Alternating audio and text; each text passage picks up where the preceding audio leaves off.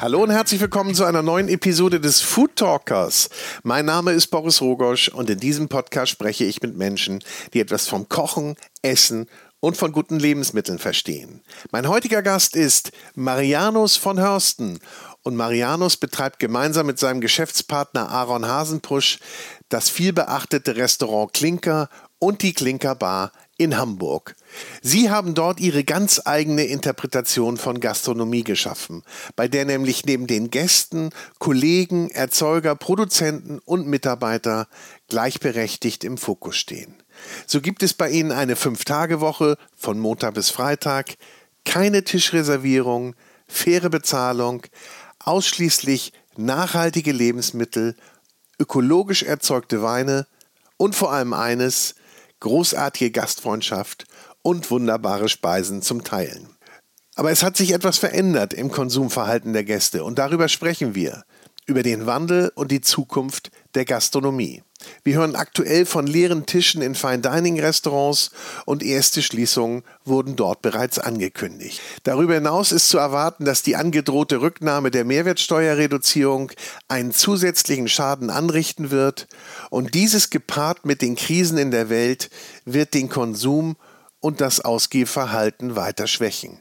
So spekuliert Marianus und es ist, wie er sagt, an der Zeit für ein Umdenken. So geht seine Kritik auch in Richtung Senat und Regierung, die seiner Meinung nach in Pandemiezeiten wie auch bei der Steuer und beim Thema Bildung in puncto Ernährung eine mehr als unglückliche Figur machen. So kommt Marianus dann auch zu der Aussage, Essen ist politisch. Aber wir sprechen natürlich auch über positive Dinge. Wir sprechen über seine Lieblingsrestaurants, über die wichtigsten Wohlfühlfaktoren beim Essen gehen, das Erzeugen von positiven Stimmungen und was einen besonderen Ort ausmacht. So, jetzt ganz viel Spaß mit Marianus von Hörsten und ihr wisst es, vorher kommt immer noch ein bisschen Werbung. Und da darf ich euch die Cucinaria, den Küchentempel in Hamburg ans Herz legen. Hier gibt es alles für Küche, Kochen und Kaffeekultur. Auf 800 Quadratmetern Ladenfläche findet ihr über 8000 Produkte. Von A wie Austernmesser bis Z wie Zestenhobel findest du hier alles, was du in der Küche und am Tisch benötigst. Und natürlich auch eine wunderbare Espressomaschinenabteilung mit Produkten von ECM, Becerra, Rocket und Profitech. Dazu gehört auch eine Werkstatt für Wartung und Reparatur. Es gibt eine große Messerabteilung und natürlich Töpfe, Pfannen, Kochbücher, eine Kulinarikabteilung, also alles, was das Herz begehrt. Und für mich sowieso mein Lieblingsküchenladen. Ich gehe hier immer wieder gerne stöbern und einkaufen, weil es auch immer wieder was Neues zu entdecken gibt. Kommt mal vorbei in der Cucinaria in Hamburg-Eppendorf und entdeckt diese wunderbare Warenvielfalt oder shoppt online unter cucinaria.de. Also viel Spaß beim Shoppen. Das war die Werbung und jetzt geht's los mit Marianus von Hörsten und auch diese Episode wird präsentiert von Der große Restaurant und Hotelguide. Herzlich willkommen, Marianus von Hörsten.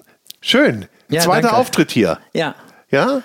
Drei, nee, mehr als drei Jahre ist das hier. vor Corona. Nee, mitten in Corona war es. Naja, am Anfang von Corona und äh, da hast du so ein paar Statements rausgelassen, die einige nicht so gut fanden. Ja. Das ist auch, glaube ich, eher so deine Art, dass du nicht unbedingt immer nur Mainstream-Aussagen treffen möchtest, die nicht anecken könnten. Also ich glaube, diese Aussagen zu diesen Themen sind jetzt auch ad acta gelegt. Da kann man dann Gras drüber wachsen lassen. Aber prinzipiell ähm, ist eine differenzierte Blickweise auf ähm, die Probleme unserer Zeit sehr sinnvoll.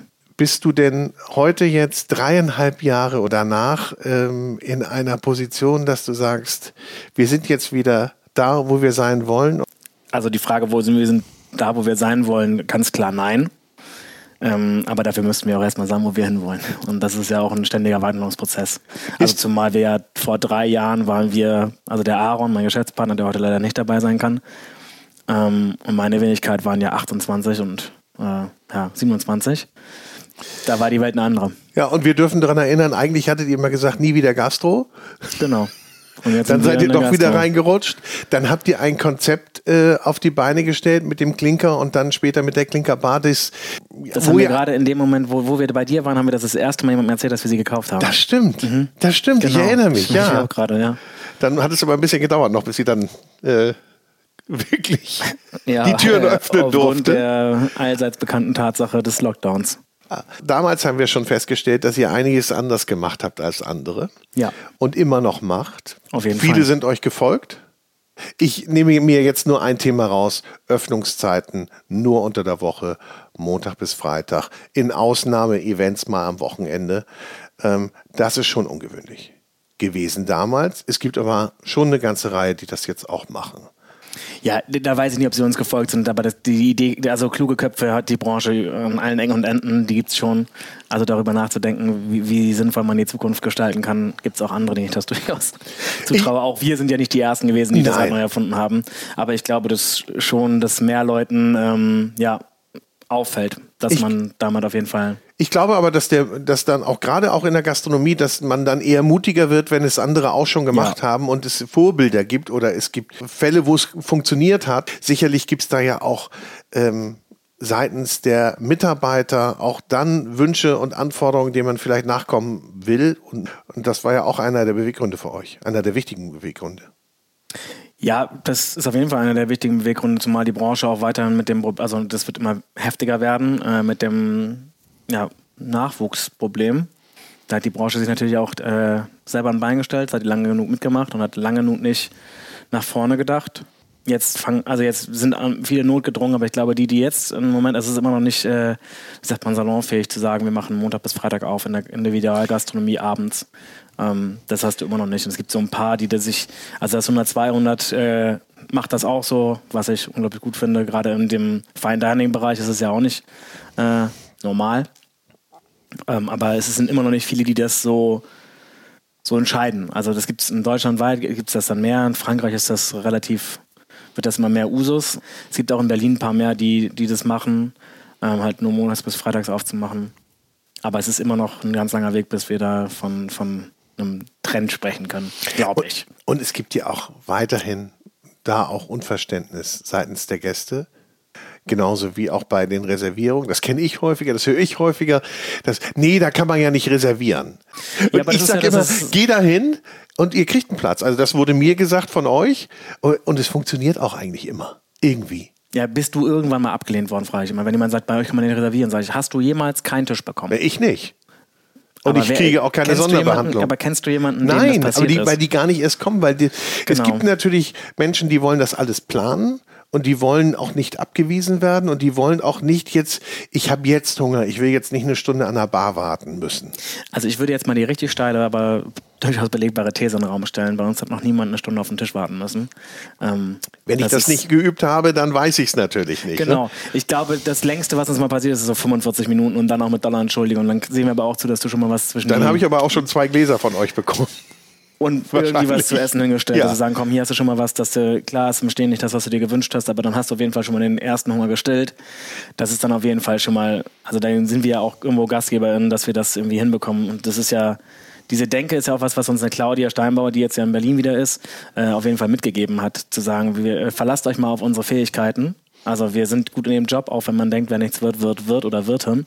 Was ja Blödsinn ist, weil da sind Leute, die haben schon ein Verständnis dafür, wie lange essen Leute noch, wann wird der Tisch frei, wann kann ich neu belegen und halt dann auch sich nicht so schade sind, mal an einen großen Tisch zu gehen und zu sagen, sag mal, ihr sitzt zu dritt hier, könnt ihr an die Bar umziehen, dass wir hier einen neuen Sechsertisch hinsetzen können oder so. Das ist ja dann einfach so ein Jonglieren und das können wir, glaube ich, im Klink haben wir durchaus, ich würde da die, die Props zu 100% der Claudia zuschreiben, ähm, schon ziemlich gut. Ja, also ich kann auch nur sagen, das funktioniert gut. Ich habe da auch überhaupt keine Sorge. Ich glaube, da muss man auch einfach ein bisschen bisschen lockerer sein, ein bisschen relaxter sein. Das funktioniert schon. Aber wir sind irgendwie auch so getaktet und das spielt auch immer noch so ein bisschen mit. Ich inkludiere mich da nicht mehr, aber vor, früher habe ich das getan. So, ähm, Gast ist König. Wieso ist da hinten denn noch ein Tisch frei? Die sollen, ich gehe mal durch, ich setze mich da schon mal selber hin. Nee, genau wie du sagst, meine Gastgeber, bei denen ich bin, die wissen schon ein bisschen besser und die haben schon einen Überblick. Oder so sollte es zumindest sein. Ja, ich sag mal so, ähm, wir sind im 21. Jahrhundert angekommen und die Veränderung wird ein tägliches äh, einen Input in unser Leben haben und dazu gehört auch unser Gastverhalten zu verändern, weil wir sind äh, jetzt langsam da angekommen, dass wir feststellen, dass dieser Planet begrenzte Ressourcen hat. Ähm, das sind nicht nur ökologische, das sind soweit auch soziale und auch ökonomische Grenzen. Ähm, ich glaube, dass wir da ein bisschen an jeder an sich selber arbeiten muss und wir sagen halt ganz deutlich, ähm, wir können niemanden zwingen, sich zu verändern, machen wir auch nicht, aber wir stellen den Rahmen, wo unsere Dienstleistungen zur Verfügung stehen, relativ deutlich dahin und sagen, von 18 bis 22 Uhr ist die Küche offen und das ist hier von Montag bis Freitag und wir sind da und setzen euch hin. Wir gu gucken, dass ihr einen schönen Abend habt.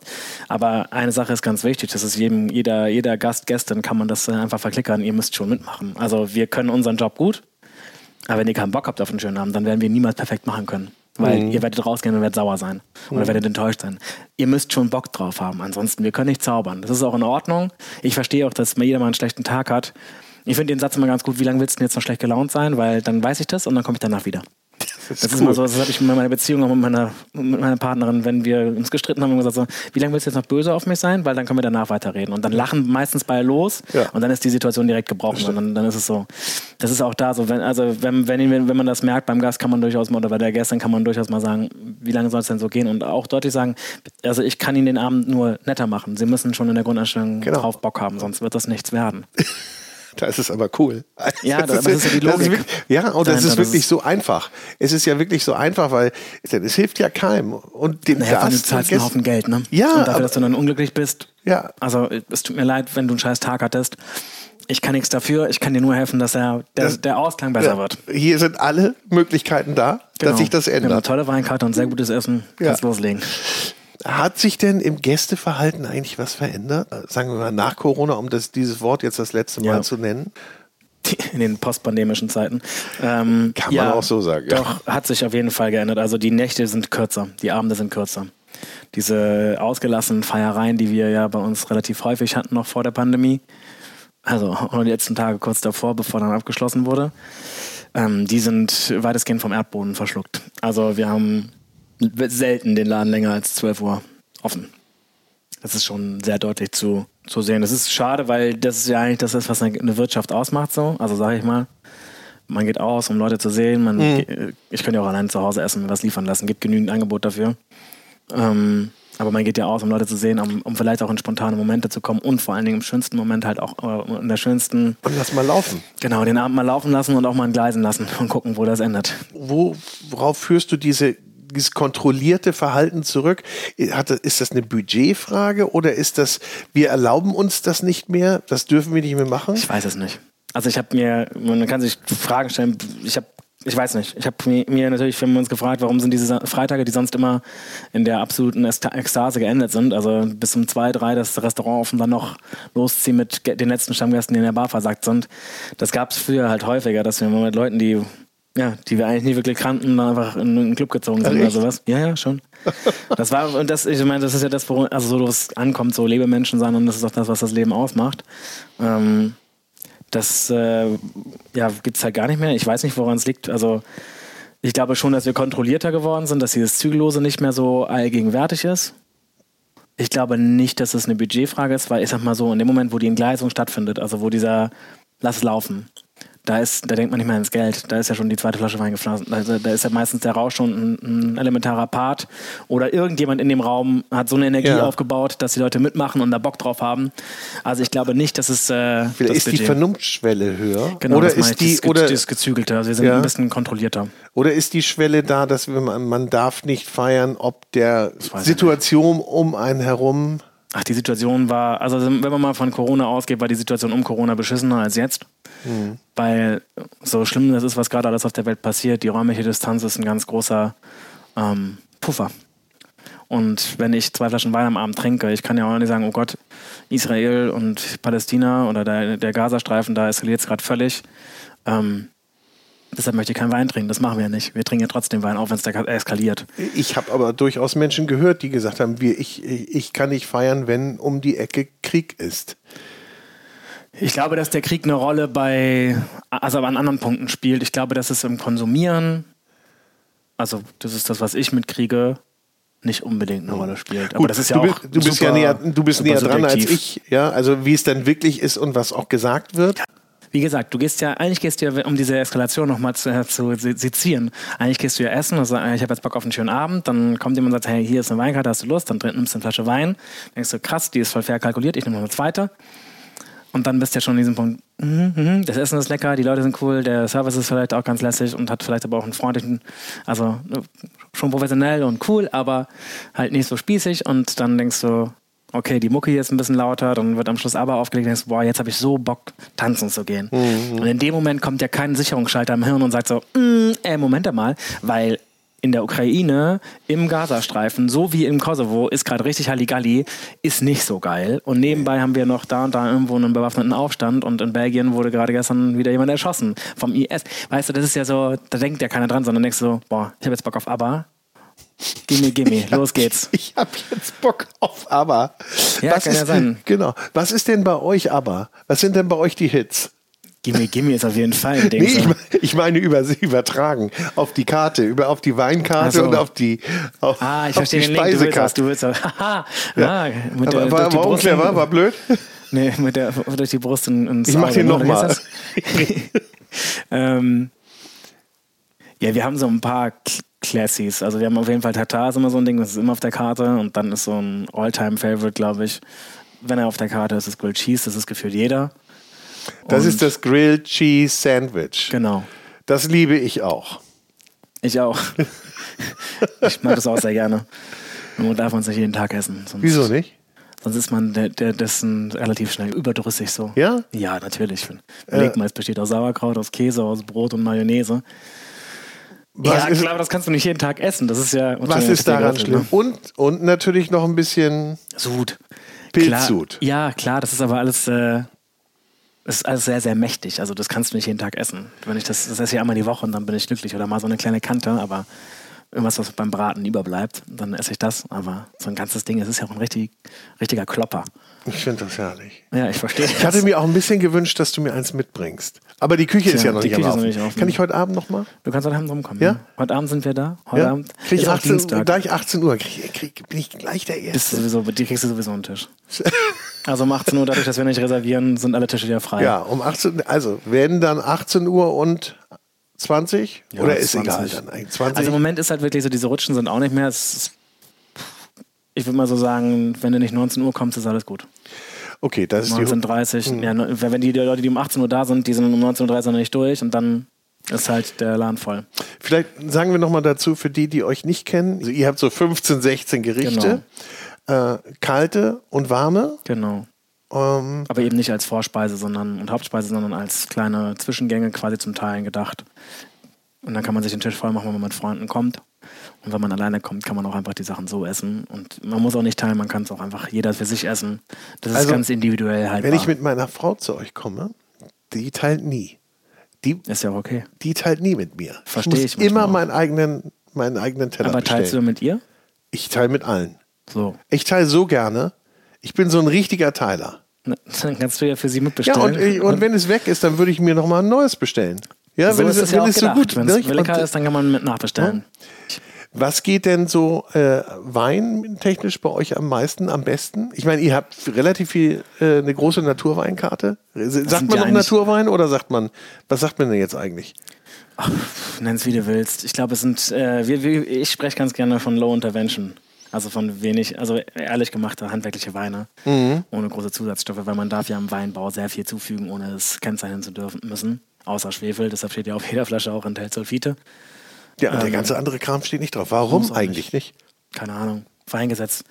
Du warst, also, doch jetzt, also, du warst doch jetzt gerade wieder unterwegs, wie ich hörte. Ja, aber da habe ich gearbeitet und nicht geredet. Also das ist eine, das ist eine Lüge. Ich, nicht, nicht, reden geht gar nicht. Ich Kann ich mir bei dir nicht vorstellen. Ja, ich mir auch nicht. Deshalb, ich, deshalb revidiere ich auch direkt. Es ist halt möglich, unglaublich viel in den Wein reinzuschmeißen. Und ähm, der Winzer, bei dem ich immer, also hier in Deutschland in der Weinlese bin, ähm, der hat früher auch in so einem Weinlabor gearbeitet, deshalb ist es ganz lustig zu wissen, was man so ist, weil der dann relativ genau weiß, was so die Leute dazufügen. Weil es funktioniert dann so, dass halt Weine ins Labor kommen und dann wertet das Labor das aus und sagt so, wenn du so ein Sauvignon haben möchtest, dann musst du das, das, das, das, das zumachen. Hier sind die Pulver gepackt, in der Menge musst du es reinrühren, in dem und den Abständen und dann hat er einen marktfähigen Sauvignon Blanc. Und dann verkauft er den halt und dann ist der geschwefelt und dann ist da Hefenährstoff und all sowas drin. Und im schlimmsten Fall Zucker und im besten Fall ist da einfach nichts drin, nicht mal eine Reinzuchthefe. Ähm, ja, deshalb haben wir eigentlich, wir achten sehr drauf, welche Winzer und Winzerinnen wir da bei uns auf die Karte lassen. Und die Karte ist weitestgehend, also es sind alles biologische Weine. Es gibt eigentlich keinen Winzer, der nicht komplett darauf achtet, wie er mit seinen Reben umgeht, wie er mit seiner Natur umgeht, wie er mit seinem Wein umgeht und wie die Vinifikation im Keller vonstatten geht. Ähm, hm. Was genau. trinkst du am liebsten? Boah, das Kannst ist eine super offene Frage. Ich trinke gerade, weil ich jetzt auch in Südfrankreich war, sehr gerne so Cour-Catalan-Weine, also Languedoc, Roussillon oder halt auch Nordspanien also bis Barcelona, so Penedès und sowas ist ganz schön gerade. Früher war ich super viel auf Weiß, heute bin ich immer mehr auf Rot, aber ich kann prinzipiell ausstehen, dass ich Rosé gerne trinke, das ist irgendwie nichts für mich. Es gibt wenig Rosé, wo ich sage, cool. Ja. Und Rot äh, aber auch schon so, dass du ihn im Sommer trinkst und dann auch leicht gekühlt? Ähm, Prinzipiell würde ich jeden Rotwein so bei 16 Grad servieren und lieber eher auf 14, weil 16 wird er von schon, ne? alleine. Ne? Ja, ja. Äh, der wird ja von selber warm. Ich würde ihn nicht bei 12 trinken wollen. Ja. Ähm, aber auch Weine, also jetzt gerade das Languedoc hat ja ähm, Grenache Noir und äh, Carignan Syrah und sowas und Mouvettre sind ja schon ja, da kannst du schon sehr kräftige Weine draus machen, die halt auch im Winter ganz wunderbar funktionieren. Ja, ja. ja. Aber ich finde, Winterrotwein ist eher auch eh eher klassisch.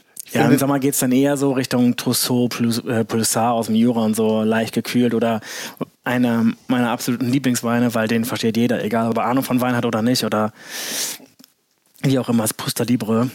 Ähm, das ist so ein geiler Trinkwein aus dem Burgenland, Blaufränkisch. Wie heißt der? Pusta Libre. Ist von, ich, muss, ich weiß nicht, was Preisinger? Doch, ist Preisinger, genau. Klaus ja. Preisinger ist es. Ich verwechsel immer weniger Habt Preisinger. Gibt's bei euch? Gibt's bei uns? Äh, nee, gibt's nicht nee? bei uns. Nee. Das, manchmal gibt es den bei uns. Im Sommer haben wir den manchmal da, weil ich ihn einfach richtig, richtig gut finde. Um, ähm, aber das ist so ein richtig schöner Wein, der einen fairen Einkaufspreis hat, den jeder, der jeder sagt so, ja, cool, lecker, geil, trinke ich. Und das ist halt auch gerade, wenn ich dann mal mit Freunden Wein trinke, die nicht unbedingt aus der Weinwelt kommen und eigentlich zu Wein sagen, lecker oder nicht lecker, was mhm. die ehrlichste aller Meinung ist. Äh, ähm, finde ich auch, ja. Also, was ich voll gut finde. Das ist ja ganz ernst. Das ist kein suffisantes, äh, arrogantes Gerede, sondern ich finde das, ich sage immer, wenn jemand Wein, ich habe keine Ahnung von Wein, sage ich immer, du kannst aber lecker oder nicht lecker sagen, oder? Mhm. Dann mhm. sagen die meistens ja und dann sage ich, ja, dann hast du Ahnung, dann reicht es völlig. Du musst das nicht, ich finde es nicht schlimmer, als wenn Menschen anfangen, über einen Wein einen Roman zu schreiben. Diggi, schenk ein, ich will saufen. ja. Was soll das? Und das Zeug soll mir keinen Kopfschmerz machen, das soll gut für die Umwelt sein oder nicht zu scheiße für die Umwelt und soll einen schönen Abend haben und soll mich nicht arm mhm. machen. Das, ist doch, das sind doch die Parameter, nach denen man guckt. Klar. Und ich glaube, dass ich Brot gerade, ja, im Winter halt alles Katalan, gerne halt auch ein bisschen gereifter. Das ist nicht mhm. ganz so mhm. einfach, aber ja, und im Sommer weiß halt so. Macabeo, finde ich richtig geil. Malvasia sind so Rebsorten, die ich richtig, richtig schön finde. Eine Rebsorte, die ich ganz lange immer richtig kategorisch abgelehnt habe und auch immer noch in der einfachsten Trinkkategorie ablehne, weil ich sie einfach nicht Bin mag. Bin gespannt jetzt. Grauburgunder. Ja? Ja, ist einfach nicht mein Wein. Ah, das ist schon wieder so ein Grauburgunder-Bashing. Nee, gar nicht Grauburgunder-Bashing. Nee? Das ist einfach nur nicht mein Wein. Ich hab, es gibt auch Weine, äh, Grauburgunder, die ich unglaublich gut finde. Ich hatte mal einen, einen richtig, einen richtig coolen Sommelier in einem, im Lodon Style in Berlin. Ja. Da war ich, äh, hatte dann ein Abendessen und dann äh, hatten wir uns viel zu erzählen. Und dann kam er und hat gefragt, soll der Wein was können oder soll er einfach nur passieren? Und ich fand diese Frage passieren. so perfekt, weil das ich meine, ist so, aber schön. heute ist ähm, Passieren angesagt. Heute möchte ich einen Wein, mit dem ich mich nicht krass befassen muss. Und dann ist so ein Grauburgunder natürlich was Einfaches. Ich habe dann aber auch gesagt, ich möchte gerne einen Wein, der passiert, aber kein Grauburgunder ist. Mhm. Dann habe ich auch angeguckt, ja, das wäre jetzt wahrscheinlich auch die erste, genau, wäre die erste Wahl gewesen. Aber das fand ich einen richtig guten Satz, weil es äh, Grauburgunder für jemanden, der sich nicht mit Wein beschäftigen möchte, aber Wein trinken möchte, ist der Grauburgunder genau das Richtige. Das ist auch nicht böse oder nicht abwertend oder abschätzig ja, gemeint. Ja. Ähm, aber für jemanden, der halt ähm, ein bisschen spannende Weine, der Wein kennenlernen möchte, der kann mit dem Grauburgunder den ersten Step machen und dann kann er sich angucken, in welchen Facetten Grauburgunder ausgebaut werden kann. Und da wird es schon spannend. Da gibt es schon viele Sachen. Also im Elsass gibt es äh, ein paar richtig, äh, Julien Meyer zum Beispiel. Der Pinot Gris von Julien Meyer ist für mich, keine Ahnung, hatten wir auf unserer allerersten Weinkarte, erinnere ich heute noch. Sensationell. Sensationell. Einfach richtig gut, mit Maischestandzeit, ein bisschen mehr Grip, nicht ganz so süffig, aber schon noch süffig. Also der verliert seine Grundeigenschaft gefühlt nicht. Mhm. Aber es also hat mich auf jeden Fall ganz glücklich gemacht. Von daher, das ist kein, kein grundsätzliches Grauburgunder-Bashing. Aber ich sage immer, wenn du eine Weinkarte hast mit keine Ahnung, 300 Positionen, dann wird es mit Sicherheit was anderes geben, was spannender und preist gleich ähnlich ist und was dir auf jeden Fall einen spannenderen Abend. Aber wenn du willst, dass es passiert, dann nimm halt Grauburgunder. Ist okay. Ja. Wir Ja, bieten ja. auch Grauburgunder an. Du sagtest eben, wenn man keine Ahnung hat und sagt, der Wein ist lecker und was absolut okay ist, dann ist es aber auch häufig so, dass man sagt, okay, ich gehe auch auf Nummer sicher und äh, bestell mal lieber. Ähm, und viele haben auch, glaube ich, immer noch, bei euch sicherlich nicht, aber in anderen Restaurants so eine äh, leichte Furcht beziehungsweise Vorsicht gegenüber dem, was ein Sommelier oder die Servicekraft empfehlen kann, weil da kann ich möglicherweise nicht mithalten mit dem, was mir da gesagt wird und ich kann da auch gar nicht so reingehen. Viele können schon nicht mehr sagen, was mögen sie denn, wenn sie gefragt werden, was Ist mögen sie schlimm. denn, Das dann, ja auch dann deren gehen Job. sie meist auf Grauburgunder, weil sie sagen, da gehe ich auf Nummer sicher. Ja, aber das ist auch so, also wenn dich jetzt, das ja, das sind ja auch wieder Gastgeber oder Gastgeberinnenfähigkeiten. Also wenn du merkst, da ist jemand, der hat Lust drauf und sagt, ja, Grauburgunder trinke ich eigentlich immer, dann kannst du immer sagen, hey, pass auf, wenn ich gerade Zeit habe und du, du, du gibst eine Grauburgunder-Bestellung ab, dann kann ich jetzt gucken, habe ich gerade Zeit? Ja, nein. Wenn ich sehe, das Restaurant ist voll gut, dann gibt es Grauburgunder. Wenn ich aber sehe, hey, ich habe gerade ein bisschen Luft, dann sage ich, pass auf, darf ich dir einen anderen Wein einmal zum Probieren einschenken? Du musst den nicht nehmen, ich will es dir nur mal zeigen. Und wenn dann die Person sagt, das ist voll geil, was ist denn das? Dann kannst du sagen, ja, keine Ahnung, das ist ein Weißburgunder oder ein Chardonnay oder whatever. Und dann sagt die vielleicht, boah, voll cool. Dann hast du ja schon deinen Job eigentlich gemacht, weil dann hast du ihnen was jetzt gezeigt, was sie vorher nicht kannten. Und da geht es wirklich nur über, schmeckt er dir ja oder nein? Du musst den nicht nehmen. Ich will, dich, ich will dir hier nichts aufdrängen. Das muss man aber ganz oft sagen. Auch wenn jemand einen Wein von dir bestellt, dir was sagt, und das ist ja super schwierig. Die Weinsprache, ich beherrsche die in keinster Weise.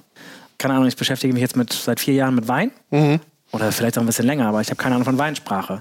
Und ich könnte das niemals so genau so beschreiben. Ja? Und wenn dann Leute, die sich mit Wein gar nicht beschäftigen, versuchen, diese Sprache zu sprechen, in der in Annahme, dass der andere sie versteht, ja, dann wird es ganz schnell ein Kuddelmuddel. Und dann ist es super schwierig, das zu dekodieren. Und wir haben bei uns in der Wein bei der Mark, der hat, einen, der hat eine Art und Weise, an den Tisch zu gehen, der, hat das, der kann so krank, der hört so perfekt zu.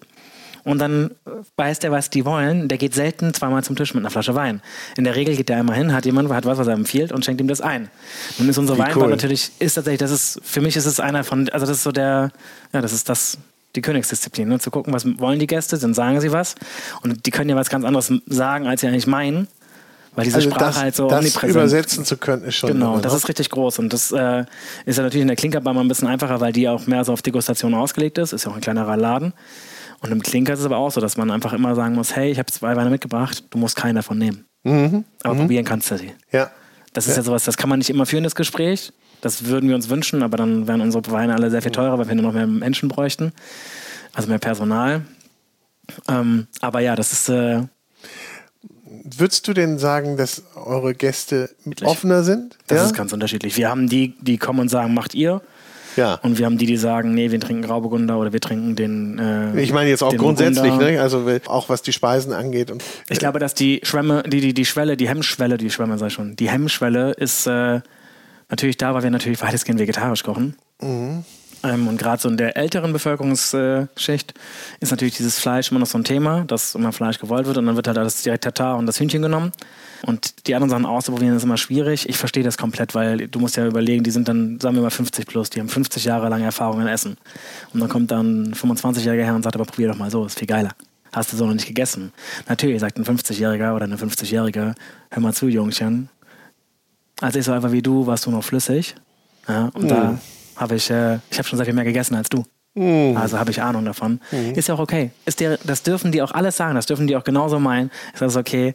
Aber in der Regel ist es so, wenn, wenn die dann mal sich getraut haben, dann sagen die immer, es ist sehr, sehr lecker. Und sie haben, also mal sagen sie, okay, würde ich jetzt so nicht nochmal essen, weil es nicht mein Typ ist, aber in der Regel kommt eigentlich so das Feedback, ich habe noch nie so gut, so viel vegetarisch und so vielseitig gegessen. Das ist schon häufig der Fall. Klar haben wir auch Leute, die das ganze Konzept gar nicht verstehen und dann bei Google eine Ein-Sterne-Rezession schreiben. Das hast du auch mal. Das gehört aber auch dazu. ja, Und das Aushalten ist, das ist täglich Brot. aber da sind wir ja wieder bei denen, die vielleicht mit schlechter Laune reinkommen und Das kann, ja, das, aber ich, also ich verstehe das komplett. Also ich glaube, du wirst, ist dieses Restaurant, was äh, nur 5-Sterne-Bewertung bei Google kriegt, glaube ich, wird es nicht geben. Es gibt bestimmt welche, die sehr viel dafür tun, dass es ganz viel ist. Ich bin aber auch ehrlich, dass wir, also wir sind so professionell, dass wir uns eigentlich regelmäßig hinterfragen und gucken, sag mal, sind wir noch da auf dem Weg, wo wir hinwollen? Ist es alles richtig, was wir hier machen? Gibt es Sachen, wo wir ändern, Veränderungen herbeiführen müssen? Also es ist nicht so, dass wir da sitzen, äh, stolz auf dem Ross und sagen, wir sind die Larrys. Im Gegenteil, sondern wir kommunizieren sehr viel mit, mit unseren Mitarbeitern, also mit dem Team und gucken halt so, was ist. wie regelmäßig macht ihr das? In der Regel machen wir das jede Woche, gibt es ein Meeting für Service und äh, Küche. Und dann gibt es einmal im Monat ein großes Teammeeting, wo auch die Klinkerbar mit dann dabei ist. Ähm, dass einfach alle wissen, was in den, in den beiden Läden so passiert, was so abgeht und wie man auf manche Sachen äh, reagiert. Und dann wird man einfach mit der Zeit auch professioneller. Und jetzt nach so viereinhalb Jahren ähm, haben wir es dann geschafft. Nächstes Jahr im Mai ist große Party. Ja? Fünfjähriges. Darf ich mir das eintragen? Oder? Ja, das gibt eine, das gibt, wir, Im Moment sind wir dabei, was zu planen. Es gibt auf jeden Fall eine Woche lang Feier, Feierlichkeit. Eine Woche? Ja, Ja. herrlich. Also wir rasten nicht jede Woche aus, aber wir haben so an, an Gastköche und sowas gedacht. Kann man denn sagen, so die ersten Jahre sind die schwersten oder und wer das geschafft hat, der, der überlebt? Und das Weiß kann man, ich ja nicht, Kann man weil es ja heute, noch unsere ersten Jahre sind. aber du hast ja schon mal über, über den Zaun geguckt bei anderen. Aber wie, wie ist denn so gerade die Entwicklung in der Gastronomie? Es, findest du das besorgniserregend oder sagst du, äh, alles geht seinen Gang? Also es ist, oder eigentlich beides. Es ist ein bisschen, also wenn ich in die Zukunft schaue, dann gibt es schon Sachen, die mir, die mir bange werden lassen, also Punkte, wo ich denke, boah, sportlich. Aber es geht halt alles seinen Gang. Also es geht einher. Ich weiß nicht, also wir haben natürlich die prekärste Situation jetzt überlebt, nach einer Gründung, nach einem Jahr, ne, nicht mal ein Jahr nach der Gründung äh, in den Lockdown zu rutschen, was noch nie da gewesen ist. Und dann äh, sechs Monate später, nachdem der erste Lockdown vorbei war, direkt den nächsten Lockdown. Ähm, wo ich sagen muss, dass die Stadt Hamburg sich da nicht unbedingt bekleckert hat mit Ruhm, was die Unterstützung der, der Gastronomie angeht. Also im ersten Lockdown ist es eigentlich eine, ich will fast sagen, bodenlose Frechheit, ähm, dass eigentlich so ziemlich alle ihre Hilfen zurückzahlen mussten. Also eigentlich war es nur ein zinsloser Kredit. Ähm, Das ist was, wo ich denke, wenn diese Ideen zurückfordern, dann sage ich, wisst ihr was, dann habt ihr jetzt nochmal, keine Ahnung, 15 Arbeitslose mehr, wir machen den Laden dicht. Also das wird nicht mehr funktionieren. Also der, der Staat und die Stadt Hamburg lassen ihre individuelle Gastroszene da ganz, ganz doll im Stich. Ähm, aber so doof das klingt, ich bin, nicht, ich bin nicht verwundert darüber, weil die Stadt hat sich noch nie über den unteren Mittelstand gekümmert, weil sie halt komplett über den oberen Mittelstand kommt und über die Großunternehmen. Also der in der Gastronomie-Szene, woanders kann ich es nicht, be, be, kann nicht ähm, be, bewerten, weil ich da keine Ahnung habe. Also das ist gerade so eine Generalkritik an der Stadt. Ähm, das spricht halt alles auf diese Stadt an, die sich einfach, die denkt, dass man alles kurzfristig machen kann. Also man muss sich das mal überlegen, als der erste Lockdown vorbei war, wurde am Montag gesagt, ab Mittwoch dürft ihr wieder aufmachen. Das stimmt, in, der, ja. in dem Punkt, dass wir innerhalb von zwei Tagen alles hochfahren können, wo ich denke, Ja. ihr habt die Regeln Kurzarbeit alles herkommen? gemacht. Ja, ja. Also wir sind gar nicht in der Lage, so schnell unsere Mitarbeiter zu mobilisieren. Und die Ware ranzukriegen. Und die und, Ware, und, und. ganz genau. Aber das ist halt, da denkt halt jemand nicht mit und ich Mhm. wage, also da bin ich auch relativ ehrlich und auch relativ deutlich und ich weiß, da kriegt mit Sicherheit einen Sack für. Aber die Stadt Hamburg hat in der Corona, im Corona-Management auf einer Skala von 1 bis 10 eine minus 500 gefahren. Und ich bin wirklich auch richtig dünnhäutig, was die Hansestadt Hamburg angeht. Ähm, ja, aber ich glaube, dass äh, wir natürlich da, um die Frage mal zu beantworten, wir kamen in den ersten Lockdown, in den zweiten Lockdown, wir haben das einigermaßen gut hinbekommen. Und natürlich ähm, war diese Corona-Zeit heftig. Ich glaube, dass Hamburg ein, ein großes, äh, um mal was Positives zu sagen, ich glaube, Hamburg hat ein großes Kapital, das ist nämlich die Stammkundschaft. Ähm, das ist eine ganz, ganz, wenn man in Hamburg ein bisschen demütig seinen Job macht und sich auf seine Kernkompetenzen äh, ähm, besinnt, nämlich Fleiß, ähm, ja, Demut und vor allen Dingen halt auch ein bisschen Innovationssinn, dann kann man das in Hamburg schon schaffen, dass man, wenn man einmal angekommen ist, dann auch sehr lange bleibt. Und das haben wir in Hamburg im Vergleich mal zu der Berliner Gastronomie. In Hamburg gibt es so Läden wie das Vienna, es gibt das Cox, es gibt das Nil, die gibt es schon seit über 40 Jahren. Das hat einen Grund, weil die machen ihren Job, die machen den demütig, die machen den richtig, richtig gut. Ich bin bei allen drei Läden richtig, richtig gerne. Das stimmt, ich auch. Weiß die einfach komplett zu schätzen. Ja. Und da sind wir ja nicht allein, also sind wir beide nicht alleine, die sind ja auch immer voll, weil da Leute immer essen gehen, weil sie wissen, was sie bekommen, weil sie wissen, dass die ihren Job machen, da gibt es keine Allüren. Und das ist sowas, ja, das ist in Hamburg, das ist das große Potenzial. Und ich glaube, dass wir teilweise schon in so einem Punkt sind, dass wir bei einem Teil von unserem Stammpublikum schon so sind, dass die sehr, sehr treu sind, die auch sehr viel mitmachen mit uns und aber halt auch froh sind, dass wir da sind. Und das ist einfach richtig schön zu, zu hören. Und wir haben einmal von, einer, von einem Stammgast, den ich sehr, sehr schätze, ähm, der, die ist jetzt neulich in Rente gegangen und hat uns äh, ein kleines Bildchen mitgebracht, wo sie geschrieben hat, jeder braucht sein Wohnzimmer und ihr seid meins. Vielen Dank für drei Ja, Jahre, schön. dreieinhalb Jahre. Und das war einfach so ein kleiner Pipi in den Augen-Moment. Aber das sind so, es gibt schon diese Momente, die, wo, wo man einfach sagt, es ist so schön, dass wir hier sind, es ist auch schön, dass wir in Hamburg sind, Mhm. trotz der ganzen äh, Widrigkeiten. Ähm, ja, das ist auf jeden Fall ja, das ist halt das große Potenzial, oder das ist ein Kapital, was Hamburg auf jeden Fall hat. Das heißt, wenn man es da mal reingeschafft hat und dann nicht sich grob, also alles geht seinen Lauf, wenn du dich nicht grob daneben benimmst. Mhm. Also treues, treue Gästeschar und treues Publikum, wenn du dann einen wirklich guten einen guten Job machst. Ja.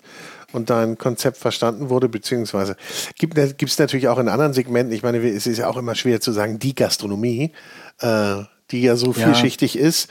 Aber man hört ja äh, gerade im Fine Dining Bereich, dass da also man schon einen Besucherrückgang verzeichnet, beziehungsweise die Wartelisten haben nicht mehr die Länge, wie sie früher da waren. Wenn es die Wartelisten wären, wäre es ja immer noch Luxus. Ne? Genau, äh, man hat es so ja. gemerkt, dass es auch so seit letztem Herbst ja auch schon der Fall ist, dass es weniger und weniger wurde. Ja, das merkst du ganz deutlich. Also, dass die, ich sag mal, die Gastronomie, in der wir gerne auch zu Gast sind, die hat gut zu knapsen. Also da sind, da machen Läden zu, da gehen Leute, leben Läden in den äh, Öffnungstagen runter, weil sie merken, dass es sich schlichtweg nicht rentiert. Wenn wir fünf Tage, also machen wir nur noch vier Tage auf, öffnen dann Menüs, Menürestaurants, öffnen dann äh, die Tore auch für äh, spontane Walk-ins und äh, halt oder für Leute, die nur ein Fläschchen Wein trinken wollen oder sowas, weil sie wissen, in dem Laden gibt es eine tolle Weinkarte, ähm, aber ich habe keine Lust, Menü zu essen, sondern ich will eigentlich nur zwei, drei Weine mit meinen Freunden trinken, dazu einen kleinen Snack. Ähm, also man macht dann andere Geschäftsfelder auf quasi, dass man halt auch in diesen Walk-in-Bereich geht, der natürlich viel schwieriger zu kalkulieren ist als der reservierte. Also das, davon kann ich ein Lied singen. Wir reservieren ja wie gesagt gar nicht. Ja. Das merkt man von, von ja, in der Sternegastronomie bis hin zum, wo ich das Wort hasse, Casual Fine Dining. Ähm, ja, das ist, kann ich mir vorstellen, dass du das Wort nicht magst. Merkt man das schon, dass da ähm, weniger ist, ja. Aber das heißt ja, aber äh, wir sprachen vorhin vom Budget und dass Menschen schon sagen, ich gehe jetzt nicht mehr äh, einmal im Monat ins Fine Dining Restaurant, äh, zweimal im Monat, sondern nur noch einmal im Monat. Ja. So, und das merkt, das merkt man natürlich. wenn das ein paar mehr machen. Und so zieht sich das dann wahrscheinlich durch. Aber die landen dann möglicherweise auch bei euch.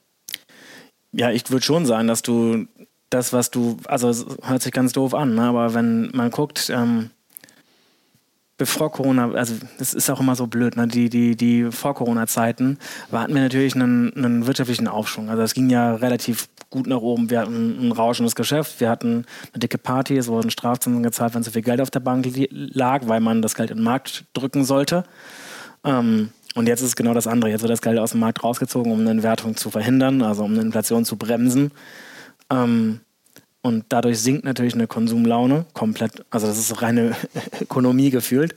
Ähm, und dann ist natürlich das, was von oben, also von oben kommt runter und von unten bricht weg. Und das ist halt schade, weil wir eigentlich gerne nicht nur die, die Wohlhabenden, den Wohlhabenden schönen Abend äh, äh, gestalten wollen würden, sondern halt einer breiteren Gesellschaftsschicht. Und dann sehen wir natürlich auch, dass unser Preissegment in der Größe eines Restaurants, in der wir agieren, natürlich nicht für jeden zu stemmen sind. Daher haben wir auch für junge Menschen, die lernen, die studieren, die eine Ausbildung machen, haben wir ja so einen 50% Rabatt, dass man sich einfach bewerben kann und sagen kann, hier, ich bin Student oder ich bin Auszubildender oder Auszubildende.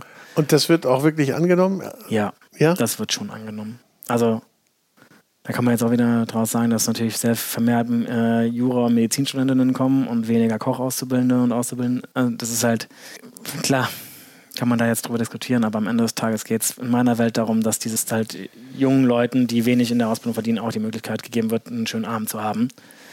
Ähm, aber wir merken schon, dass das weniger wird, wenn wir so uns gerade die gesamtwirtschaftliche Entwicklung anschauen. Ja, ich habe neulich mit, mit äh, Toru Nakamura gesprochen mhm. aus, aus München. Und ähm, der ja nun auch sein Fine Dining Restaurant, aber auch ein Bistro äh, betreibt. Und der sagte so äh, ganz ziemlich klar, äh, das ist auch eine Bubble, ja, also be beziehungsweise das ist die diese Fine Dining Gäste und wenn du in viele unterschiedliche Fine Dining Restaurants gehst in Deutschland äh, in, über einen Zeitraum meinetwegen vom halben Jahr, dann wirst du mit Sicherheit irgendwo Leute wieder treffen, die du schon woanders gesehen hast. Ja, das, das sind halt nicht so viele und wir müssen dafür sorgen, dass es eine Verjüngung gibt beziehungsweise dass die, wenn wir das weiter betreiben wollen, dass die Gruppe sich vergrößert und das natürlich auch genau durch solche Maßnahmen. Ja. Also das ist ja eine Frage, die man sich grundsätzlich stellen darf. Was ist Fine Dining? Ja, das ist jetzt, die Frage ist ja, ähm, warum gehe ich in ein Restaurant, wo die Teller Bilder sind? Mhm. Ähm, Und warum gehe ich aber manchmal auch einfach in so ein Gasthaus, wo eine dampfende Suppe auf den Tisch kommt, ja. die alles andere als ein Bild ist, aber dafür einen Geschmack hat, sondern dergleichen. Ich will nicht sagen, dass die, die Sternegastronomie weiß sehr genau, wie man sehr, sehr geile Geschmäcker erzeugt. Mhm. Das wissen die komplett. Da will ich, das geht gar nicht, ich will nicht sagen, das ist einfach nur ein Schickimicki und schmeckt dann nicht richtig. Da, mitnichten, mitnichten. Ähm, aber es ist doch häufig ein Prestigeding. Und ich habe jetzt gerade, mein, der Aaron war jetzt gerade in Italien unterwegs und hat Land bereist und hat da ganz viel gegessen. Er war in Schnellläden, wie aber auch in so Dorfrestaurants. Und hat dann wieder, kam dann wieder mit dem Resümee, ich war an dem Platz 5 der Weltrangliste der Restaurants gerade. Ja. Das hat ihn nicht so abgeholt wie jetzt der Prezhof in Südtirol. Weil da sind die einfachsten Sachen aber die sind richtig gut und die machen es immer seliger und heimlicher und schöner als der tollste Laden, der aussieht wie ein Agentenhaus, ähm, wo die Leute im Anzug den Platz weisen. Das ist alles ganz schön. Das ist ein riesiges Theater in meiner Welt immer. Das ist wie eine Theateraufführung. Aber das wollte ich gerade sagen. Das sind zwei unterschiedliche Komplett. Dinge. So wie ich eben meinte, auch Gastronomie kannst du gar nicht unter mhm. einen. Ne, das eine ist einmal, ich fasse Essen, ja, aber das sollte auch möglichst Gutes sein. Und, das, und in der Spitze ist es ein, eine Inszenierung, ein Event. Sondergleichen, ja. ja. Und äh, da passiert ganz viel. Und äh, ja, also bis dazu, dass ich in äh, unterschiedlichen Räumen speise, durch unterschiedliche Räume geführt werde und, und, und unterschiedliche Erlebnisse habe. Das ist immer die Frage nur, ob ich das will. Aber eins müssen wir ja feststellen, es ist ja immer noch freiwillig alles, ne?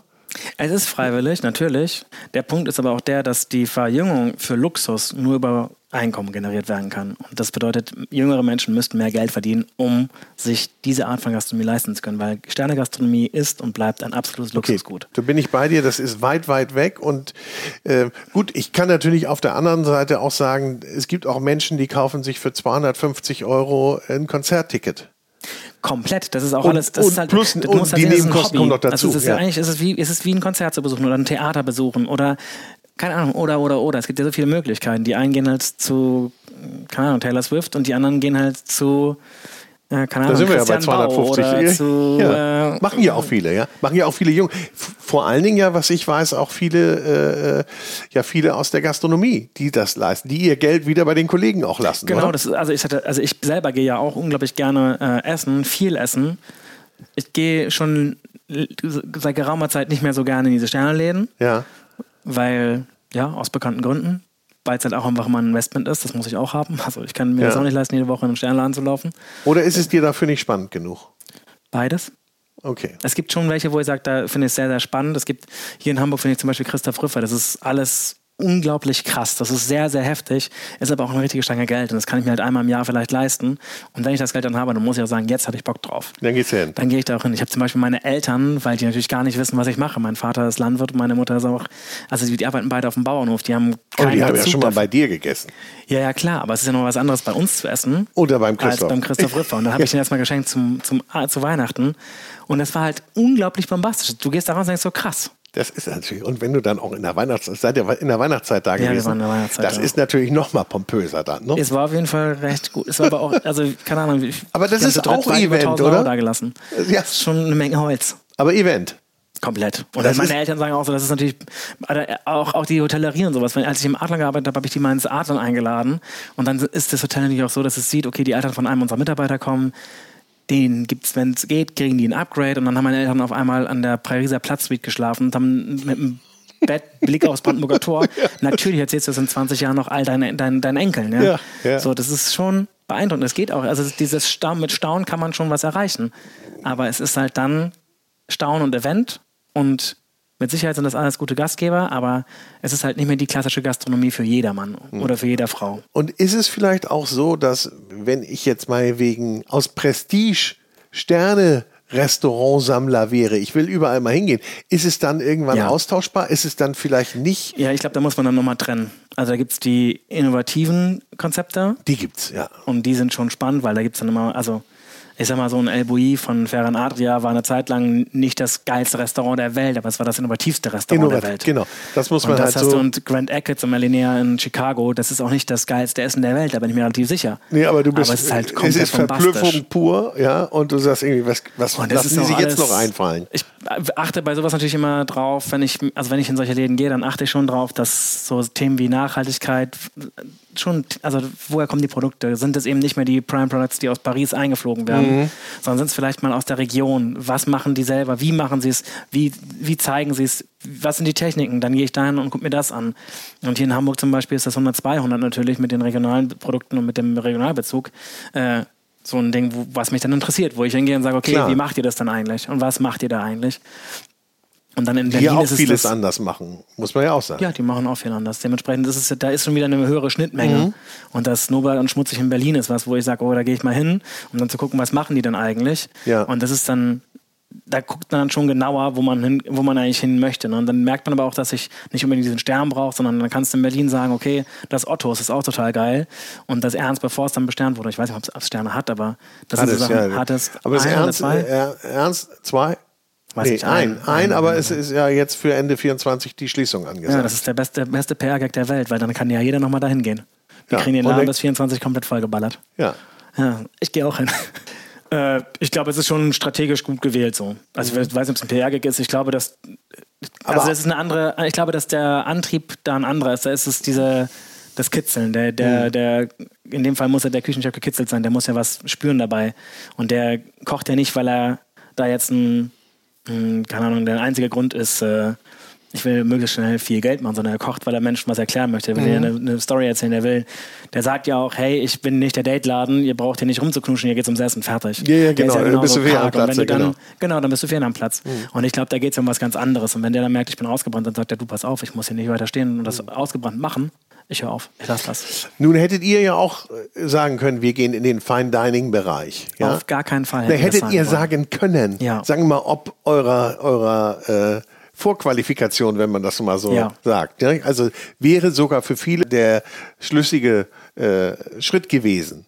Wenn man sich durchrechnet, glaube ich nicht. Nein, also ich meine jetzt wirklich nur aufgrund dessen, wo ihr wart ja, vorher ja, okay, ja. und was ihr gemacht habt. Ähm, aber die, ihr habt euch ja bewusst dagegen entschieden. Ja. Und das, was ihr jetzt macht, also euer Konzept, was man ja auch sagen muss, äh, du hast es gerade hervorgehoben, Nachhaltigkeit und Regionalität ist ja bei euch auch, das haben wir in dem Sinne noch nicht gesagt, ja ganz, ganz groß geschrieben. Aber wie würdest du denn das beschreiben, was ihr macht? Wie, wie, du, ich weiß ja, dass du, dass, dass, du solche dass du gerne solche Wortkreationen magst. Ähm, es ist ein komplementärer Ansatz von, von Gastronomie. Also es geht ja darum, also Nachhaltigkeit ist so eine komplett ver, ver, zerfetzte Wortphrase. Mhm die omnipräsent ist gerade aufgrund der Wirksamkeit. Ähm, aber die kann man ja differenzieren und die muss man auch aufteilen. Und wir haben das uns einfach von klugen Köpfen übernommen. Kann, man kann die ganz gut aufteilen in ökonomisch, ökologisch und sozial. Ähm, ökologisch ist uns, glaube ich, allen bewusst, was das heißt. Mhm. Sozial heißt aber auch, dass die Karotte nicht aus der Uckermark kommen muss und meine Köchinnen äh, da 17 Stunden am Tag stehen, sondern da müssen es 8 bis 9 Stunden sein.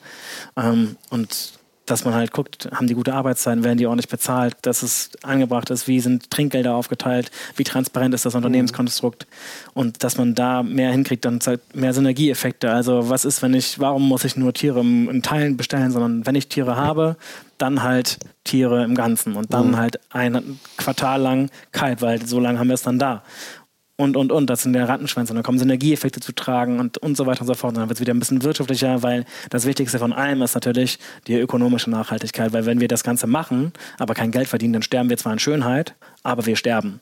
Und das ist natürlich das Wichtigste, dass wir da Geld verdienen. Das ist auch was, was oft, in, also ich habe das Gefühl, ich weiß nicht, das will ich nicht mehr auf die Deutschen schieben, aber das Geldverklemmtheit ist so ein Thema, dass Menschen nicht über Geld reden. Also mhm. auch bei uns in der Szene, also in der Gastronomie wird natürlich auch gesagt, äh, du darfst nicht über dein Gehalt reden. Und dann frage ich mich immer, warum denn nicht? Ja, es ist doch völlig okay. Ja, reden passt über ja aber Gehalt. Gut, diese Geldverklemmtheit passt ja auch gut dazu, genau. dass man eben auch nicht gerne über das Essen redet. Ja, oder das Essen eben nicht diesen Stellenwert hat. Das ist, das ist dann so ein, so ein Punkt, ja. ja. Da kann man auf jeden Fall kausale Zusammenhänge ziehen. Aber der Punkt ist auch da, dass bei uns, dass wir sagen, hey, das sind die Zahlen, die wir umsetzen, das sind die Kosten, die wir haben. Damit man auch sieht, dass keiner auf die Idee kommen kann, sagen, oh krass, ihr macht so viel Geld, dann wollen wir mehr Gehalt haben. Man kann sagen, ja, hey, pass auf, ich verstehe den Impuls, aber schau mal hier, das sind die Kosten, die wir haben. Also mhm. es ist nicht so, dass wir uns dann einen goldenen Porsche vor die Türe stellen, aber die Motivation dahinter ist halt auch nicht der Porsche. Der weil der ist nicht Porsche wäre auch nicht schick.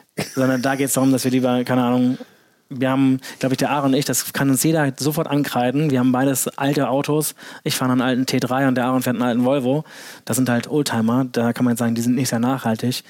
Da mag naja, man auch gut, recht aber haben. da gibt es ja viele Rechnungen, die dir aufzeigen, wie nachhaltig diese es geht ja auch Fahrzeuge nicht sind. darum, dass man jetzt komplett der neue grüne Hero wird, dass man mit einem Elektrofahrzeug herumfährt, weil dann kann man kann da ewig drüber reden. Es geht nicht ums Reden, sondern es geht um Machen. Und wir machen halt in der Gastronomie weitestgehend Mhm. das, was wir können. Das ist äh, der Punkt, es geht ums Machen. Und wenn man nicht anfängt, irgendwie mal was zu verändern, wie du schon gesagt hast eingangs, wenn einer vorgeht, kommen andere hinterher. Mhm. Die, die vorgehen wollen, dann kennt man die Pioniere, ja, an den Fallen im Rücken.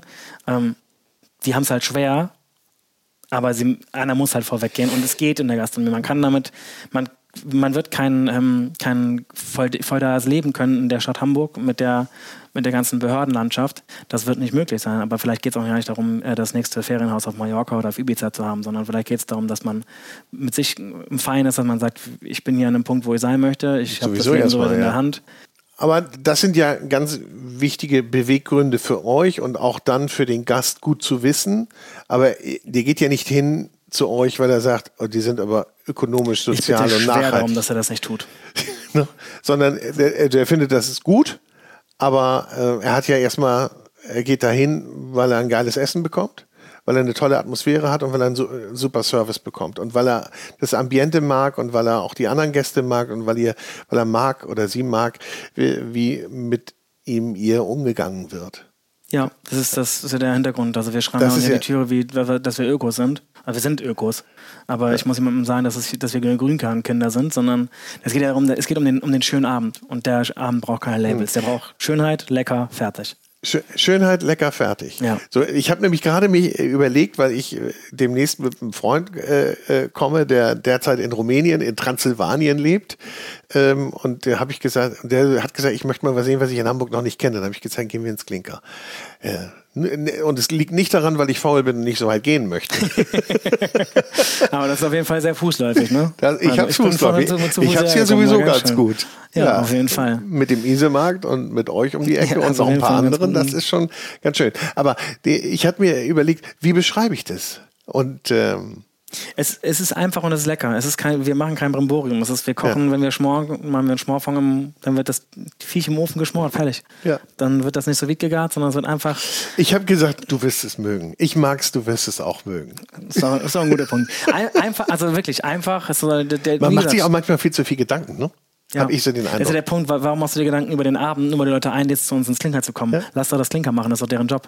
Ja, also ja. lass doch uns das machen, du musst gar nichts Aber ich erklären. muss trotzdem erstmal die Entscheidung treffen. Und ich kenne das auch von mir. Ich bin auch jemand zum Beispiel, wenn ich unterwegs bin, wenn ich auf Reisen bin, dann mache ich mich auch manchmal echt ein bisschen fertig damit, was, wohin gehe ich jetzt? Weil ich sage, ich habe diesen einen Abend hier in dieser Stadt. Ne? Ja. Und wo gehe ich jetzt hin? Aus der ich- Mangelung, also hast du zu viele Möglichkeiten? Ich habe zu viele Möglichkeiten und ich Okay. möchte die richtige Entscheidung treffen. Ich finde das ja so wichtig, dass man gute Tipps bekommt, beziehungsweise auch Ja, gut geguidet wird. Aber kennst du, ähm, also wo es richtig gut funktioniert, Frankreich gibt's, äh, ich weiß nicht, ob du die Razin-App kennst? Nee. Ja, okay, für Frankreich gestört. Wie heißt? Razin. Das Razin? ist eigentlich eine Naturwein-App, wo die halt diese guten Weine, die Okay. nicht, das ist nicht der Schmuddel, den wir viel in Berlin haben, weil da gefühlt immer alles ist. ähm, sondern, Schmuddel. ja, du kennst das doch, dieser, es gibt Naturweine, die einfach schlecht gemacht sind, die dann nach Mist riechen, die dann trüb, die so komplett trüb Ja, sind, wo jeder sagt, so, boah, nee, hab ich keinen Bock Wo, drauf. und wo, wo du einmal einen Schluck nimmst und die Mhm, Leute sagen, die das probiert haben, sagen, alter, Naturwein, kannst du nicht mit wieder. jagen, nie Genau, wieder. Das genau. stinkt nach, ja, nach Mist. ja, Pferdekacke. Ja, genau, Pferdemist. gibt's ja auch. Es ja. gibt, gibt ja einen Fehlton, wo genau das ist. Ähm, und diese ist aber so eine Naturwein-App und in der Regel sind die Restaurants, die diese Naturweine anbieten, immer richtig gut. Und ich habe ich hab jetzt äh, drei Frankreich-Reisen damit gemacht und ich lag einmal, waren wir in so einem Sternladen und der war echt nicht so geil. Und sonst bis jetzt nicht einmal ein Fail gehabt, sondern alle richtig, richtig gute Tipps. Und das ist halt in Frankreich funktioniert es richtig gut. Deutschland immer mehr. Also Süddeutschland noch besser als Mhm. Norddeutschland. Berlin natürlich.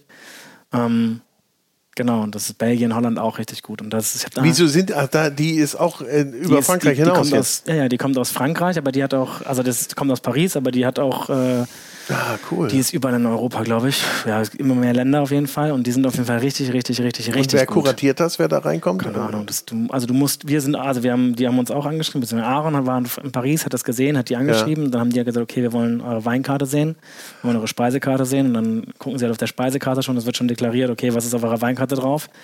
Was ist auf eurer Speisekarte drauf? Und dann sagen sie, okay, wir nehmen euch auf. Ja, das oder, ich gut. Nee, genau, die sind schon, das ist schon ein bisschen genauer. Klar kannst du da auch eine Fake-Karte hinschicken. Und kostet dir was, die App? Ja, die kostet, also die, Für die für, die Nutzer nein, für die Nutzer nicht.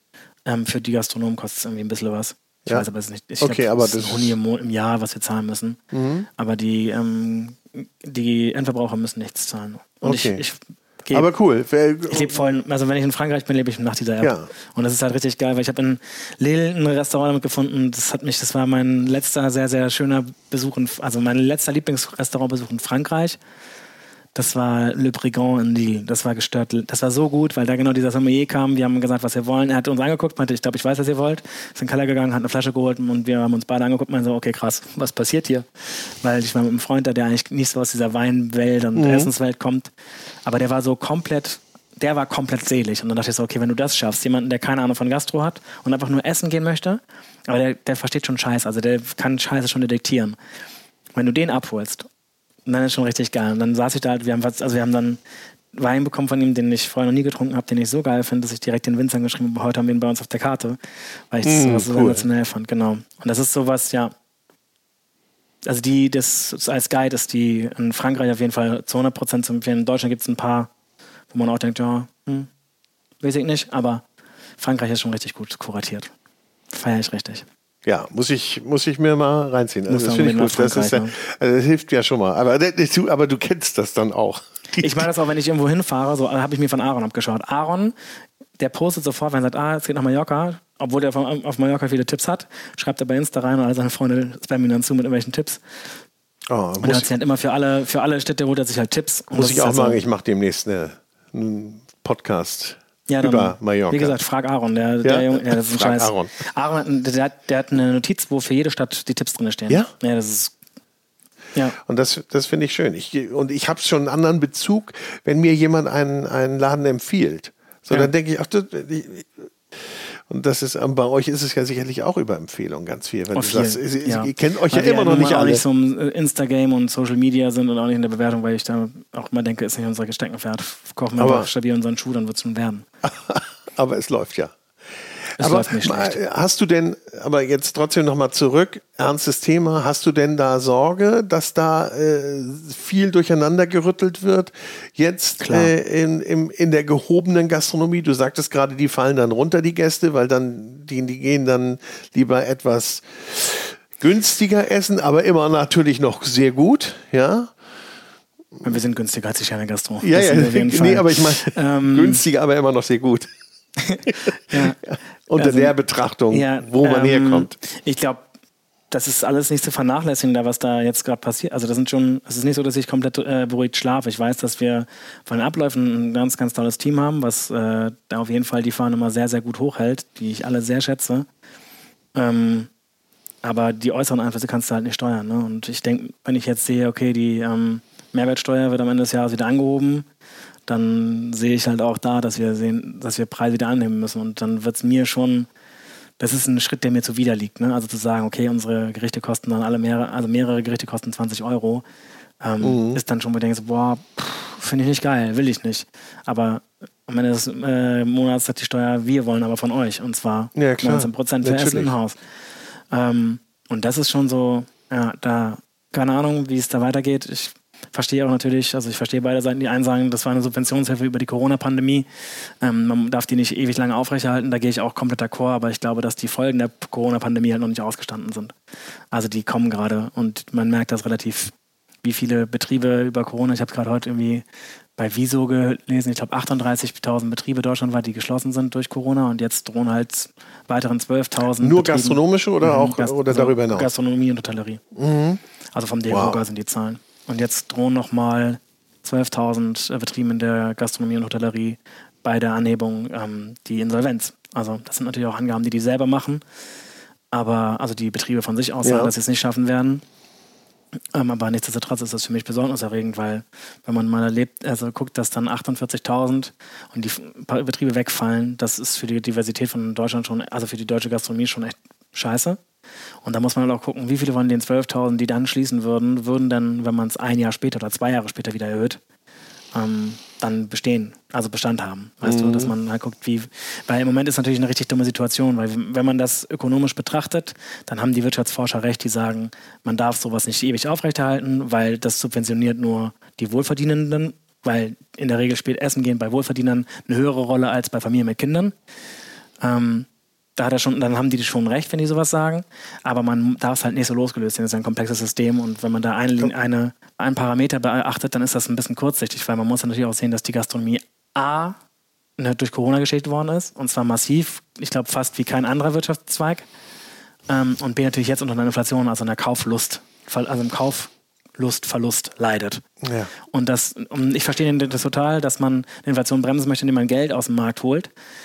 Verstehe ich alles aber es ist, glaube ich. Aber du musst die Löcher vielleicht an der anderen Seite wieder stopfen, ja? Wenn, die, wenn wir diese Betriebe mal hochrechnen und sagen, wie viele Mitarbeiter sind denn dabei, die dann möglicherweise. Man kann auch genau mal weiterrennen. Was passiert dann, wie viele Leute sind oder längerfristig. Und ja. vor allen Dingen, was passiert dann mit, also so das klingt 12.000 Betriebe in Deutschland, wir haben keine Ahnung, wie viele Kommunen wir haben, aber guck mal, wie viele Betriebe dann pro wegfallen. Mhm. Was passiert dann in den Orten? Wo treffen sich Leute? Was ist der Wert von Gemeinschaft? Was ist der Wert von Treffpunkten? Ähm, und wir fangen, wir merken gerade, wie die Innenstädte aussterben.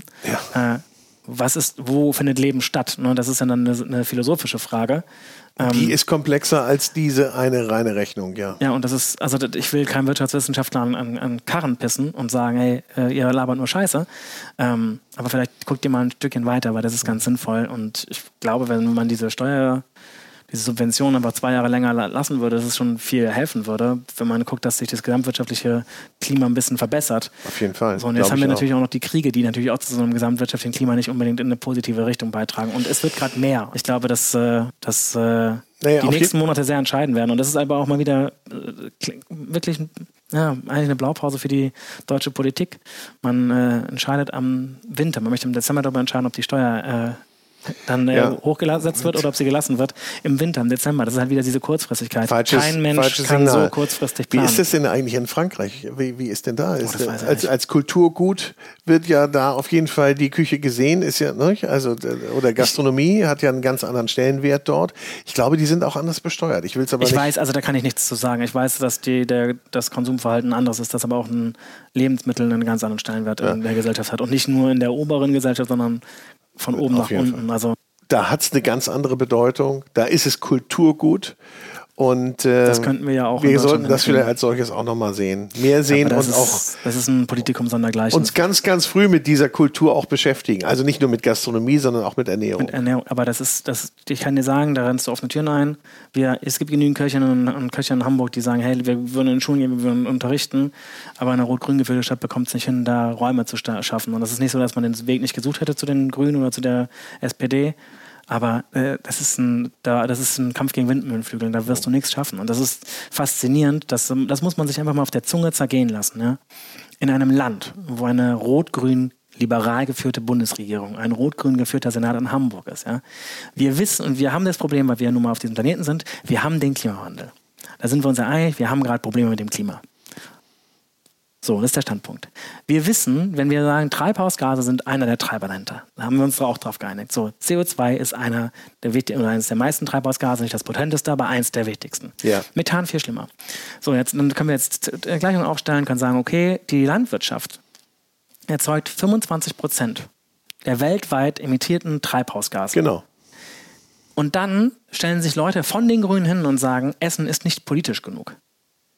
Also wenn Essen nicht politisch ist, was ist dann politisch? Was ist da? Ja.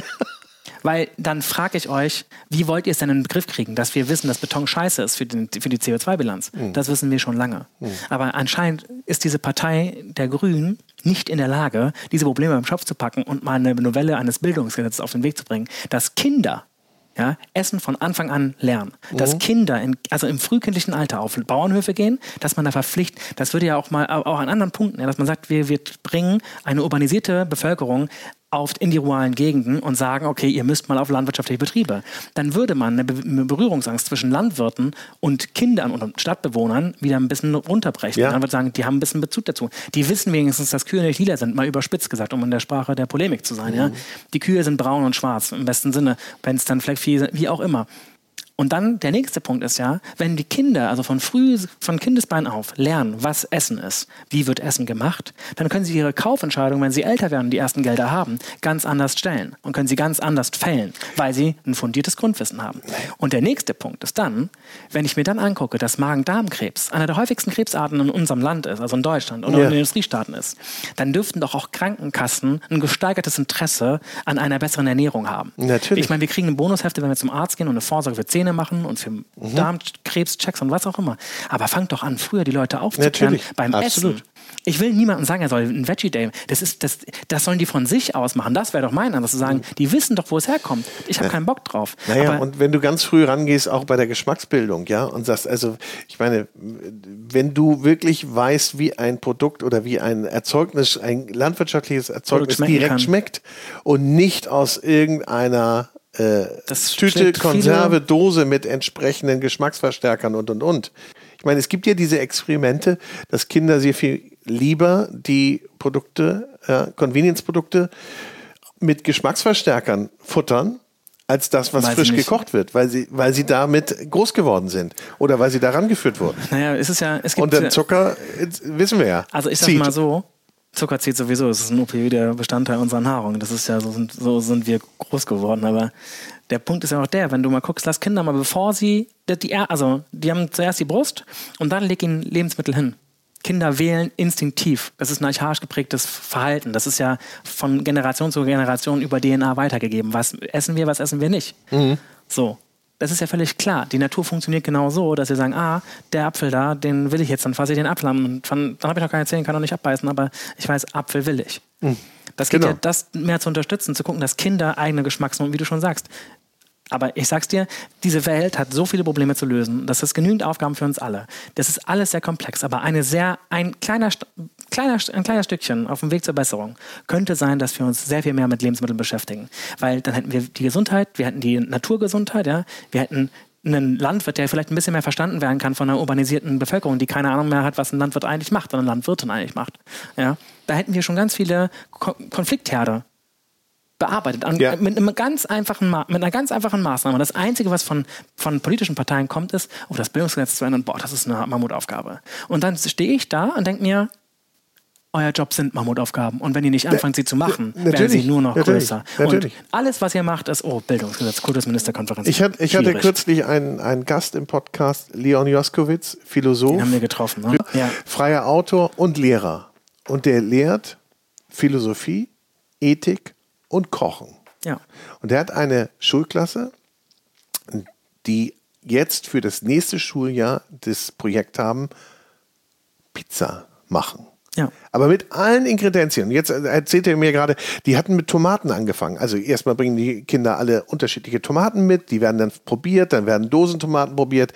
Die Unterschiede werden herausgearbeitet. Dann machen sie natürlich ihren Teig, dann gehen sie, gehen sie aufs Feld, dann gucken sie sich das Getreide an, dann gehen sie zum Müller und, und, und. Also, und am Ende des Schuljahrs sollen sie alle eigentlich eine Pizzeria aufmachen können. So sein, also, ja, ist ein mit acht. Ansatz.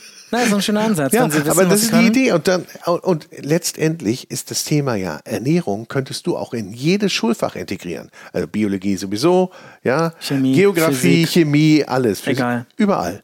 Aber der Punkt, du musst es überlegen. Acht Milliarden Menschen machen es mindestens einmal täglich. Selbst die Ärmsten müssen einmal am Tag oder ja. einmal in zwei Tagen was essen. Ist und wir reden, ne? wir reden immer noch darüber, dass das nicht politisch ist. Ja. Ey, da fasse ich es nicht, da kann ich die, das tut mir richtig, nee, das tut mir nicht mal leid. Da bin ich, da bin ich kurz davor zu kotzen. Ja. Weil ich nicht weiß, was ihr denn wollt. Also, ja, wenn ihr, wenn ihr das Problem lösen wollt, da habt ihr ganz, aber dann müssen wir weiter Goethe, dann müssen wir weiter, weiter Goethe äh, interpretieren. Ja. Bei aller Liebe. Die Welt geht vor die Hunde und wir interpretieren Goethe, alles klar, auf drei Sprachen fließen, top. Großartig. Ja, ich will gar genau. nicht sagen, dass deutsche ja. Kultur keinen Platz haben soll im Lehrplan. Ist, das wird dir auch Das eine schließt das andere ja nicht aus. wieder um die Ohren gefördert, so, oh, du bist ein Goethe-Feind. Gar nicht. Im Gegenteil, Goethe war, der war im, im Vergleich zu den Politikerinnen, die heute hier was unternehmen, ein richtig gebildeter, krass, krasser Typ. Mhm. Das ist total wichtig, das zu kennen. Ja. Aber nicht bis zum Exorzismus. Nein. Dann ist es vielleicht auch mal wichtig zu wissen, wie man eine Pizza backt. Selber. Mit Getreide und Tomaten. Bin ich komplett dabei.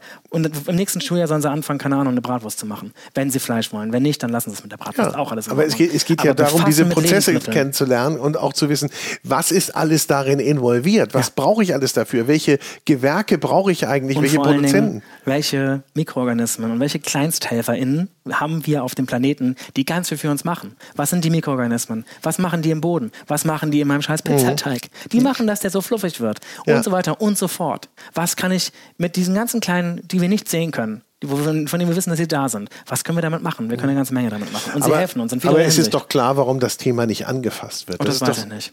Natürlich ist das klar. Warum man dieses Thema, weil das ein viel zu großes Thema ist und weil dann plötzlich. es wäre ja so simpel. Ja, aber der Aufschrei wäre ja so groß, weil plötzlich nimmst du den Menschen ihre jetzt liebgewordenen Nahrungsmittel weg. Ma- Gar nicht. ma- Nein, Na meine ich, ja, ja gar, meine ich ma- ja gar nicht. Doch, aber- Zeig ihnen doch einfach nur, was es noch alles gibt. Zeig ihnen, wie schön die Welt sein kann. Okay, zeig, Zeig ihn, den Kindern, ja, wie Mhm. schön. Du kennst, du kennst Fertigtüten. Ey, ich fresse das auch manchmal. Mal hast du auch Bock drauf. Völlig in Ordnung. Das geht gar nicht, das auszuschließen. Ehrlich? Ah, Mein Gott, dann bist du besoffen, hast Bock auf eine, eine so eine Suppe, so eine Ying-Ying-Suppe. Ich habe gedacht, du machst dir jedes Mal, wenn du besoffen bist, Klar. ein Grilled Cheese Sandwich. Oh, das ist tatsächlich äh, schon genau da, da entstanden. Aber es geht, jeder hat ja mal so, ich, ich esse mal einen Döner oder ich esse mal eine Currywurst. Hey, das will ich niemandem ist weg, doch auch egal. Aber nur. Aber du kannst ja sagen, guck mal, das sind die Fertignudeln. Und jetzt guck mal, wie geil die Nudeln hier sind. Guck mal, wie breit die Welt sein kann. Mhm. Und die kannst du selber machen. Wie geil ist das denn? Wir haben doch gerade die Pizza besprochen. Ja? Ja. Die Pizza ist das meistgegessene Fertigprodukt in Deutschland. Ja. Also Fertigpizza ist wirklich. Ich gehe mir auch mal eine Pizza holen. Ich habe das früher, früher habe ich, äh, hab ich sowas auch gegessen. Da habe ich ja mir okay. auch so eine das ist, ja Fertigpizza das, das ist ja das Wichtigste. Ich will niemandem sagen, dass das, was er isst, falsch ist. Gar nicht. Gar nicht. Ich, ich will ja nur, dass Kinder Werkzeug an die Mhm. Hände kriegen, mit dem sie gucken können, dass das Qualitätsverständnis von Lebensmitteln im Vergleich zum ökologischen Komplex Planet Mhm. Aber- Erde. Aber dann hast du ganz häufig den Faktor, der dir genannt wird, Faktor Zeit. Wann soll ich denn das noch machen? Wann soll ich denn Gemüse einkaufen? Wann soll ich denn Obst einkaufen? Ist ja? auf jeden Fall ein Punkt. ja, und äh, Geld. Aber da kommen wir wieder zu dem Thema Stellenwert. Welchen Stellenwert hat Ernährung bei uns? Ja, ich will ja gar nicht, das geht ja gar nicht darum, dass ich jetzt mit dieser, mit dieser Idee sagen möchte, okay, alle Familien müssen sie jetzt umstellen. Darum geht es ja gar nicht. Einkaufen gehen, selber kochen. Sollen sie gar nicht, das soll ja in der Schule stattfinden. Die sollen ja in der Schule, da sollen die das lernen. Die sollen in der Schule lernen, was ist ein gutes Produkt. Gut. Die, die, das, kann die, das kann die Schule machen. Das, da- ich verstehe, dass das Geld kostet, ja. Aber ich bin ganz ehrlich, du findest sehr schnell Köchinnen und Köche, die sagen, hey, ich habe Bock, was zu zeigen. Wenn jemand mal fragen würde, hättest du Lust, eine Schulklasse zu übernehmen und der Kochen beizubringen? ja. Und sagen, den ja, Schulgarten sofort. zu pflegen. Hey, wäre ich dabei. Würde ich machen. Müssen wir drüber reden? Was, was bekommt man dafür? Das kann nicht umsonst sein. Das darf nicht umsonst sein. Das darf kein Ehrenamt sein. Das muss ein ernst genommener Job sein. Ja. Ich wäre sofort dabei, das zu machen. Gar kein Problem. Und ich kann dir, wahrscheinlich mit, mit in einer Liste würde ich dir 200 Köche und Köchinnen in, in Hamburg finden, die das in Hamburg genauso machen würden. Weil sie den, die gleichen, das, das bewegt uns ja alle. Ja. Weil wir müssen, den, wir müssen ja so viel transmitten und weitergeben. Und wenn dabei schon Leute kommen, die schon ein bisschen Bock haben und die schon ein bisschen was gesehen haben und die schon verstehen, was eine gute Tomate ist, dann verstehen die auch unser, dann verstehen die viel mehr so, ach krass, guck mal, das machen die aus der Tomate. Ich muss das nicht selber können. Dafür sind ja Leute da, die das können. Das, das ist ja die Spezialisierung Ja, dahinter. ja. Aber du, die müssen ein anderes Screening bekommen. Also die müssen von Anfang an einen anderen Ansatz an Lebensmittel bekommen. Und wenn wir das nicht machen, dann können wir die 25% Treibhausgase, wie die auch mal diese Zahl entstanden ist, sei dahingestellt, können wir die direkt vergessen. Dann können wir bei den anderen 75% weitermachen. Und dann sind wir bei Logistik. Aber hey, Logistik hat ja was mit Lebensmitteln zu tun. Weil wenn ich die scheiß Tomate aus Spanien hier nach Deutschland importieren muss, weil die Leute sagen, hey, im Winter habe ich keinen Bock auf Tomate, dann mische ich aus der Dose, weil schmeckt geiler als die Wassertomate aus Spanien. Ja. Oh, hätten wir Logistik eingespart. Und dann kommt gleich der nächste Argument, ach so, ja, aber die Logistik macht gar nicht so einen großen Teil davon aus, weil das ist die Bodenbearbeitung. Ja, klar, aber das ist ja dann nachgelagert, weil wenn ich dann die Tomate aus Spanien nicht nach Deutschland brauche, dann ist der Bedarf nicht da, dann wird da weniger Tomate angebaut. Also wird da die Landwirtschaft anders bewirtschaftet werden. Fertig. Also, das kann man ja mal weiterdenken. So. Und ich bin bei Gott kein allwissender Mensch, ne? Ich bin, glaube ich, auch ein ziemlicher Draufgänger und es gibt mit Sicherheit sehr viel klügere und intelligente Menschen als ich. Aber ich glaube, eine Sache kann ich verraten und weiß ich, es wird nicht mehr einfacher werden. Gutes Schlusswort. Ähm, mal trotzdem noch, gibt es ein Restaurant, in das du unbedingt nochmal gehen möchtest, wo du sagst, da muss ich hin? Da will Deutschlandweit, weltweit oder? ich, egal. Mm, Also ich habe gerade ein, ein Restaurant in, in meinem äh, Frankreich in der Lese, war ich in, Süd, in Nordspanien in einem Restaurant, in der Via Mas in Girona. Und das ist, äh, das hat mich komplett geflasht. Das ist sowas, das, die haben dann einen Garten da, die sind direkt am Meer, es ist wunderschön. Das Essen ist simpel, richtig geil abgeschmeckt, richtig gut gemacht. Es gibt natürlich Seafood, was ich eigentlich nicht esse, also super wenig esse, mhm. aus Gründen von, wir wissen es alle. Ähm, aber da sitzt du da und das ist einfach ein Paradies. Die Weine, die Weinkarte ist spektakulär, bombastisch und so fair bepreist, dass du am besten mit sechs Leuten hingehst, dass du so viel wie möglich probieren kannst. Ja? Ja. Wie heißt das? Via Mas, also Villa Via Mas, Villa Mas ah, okay. geschrieben.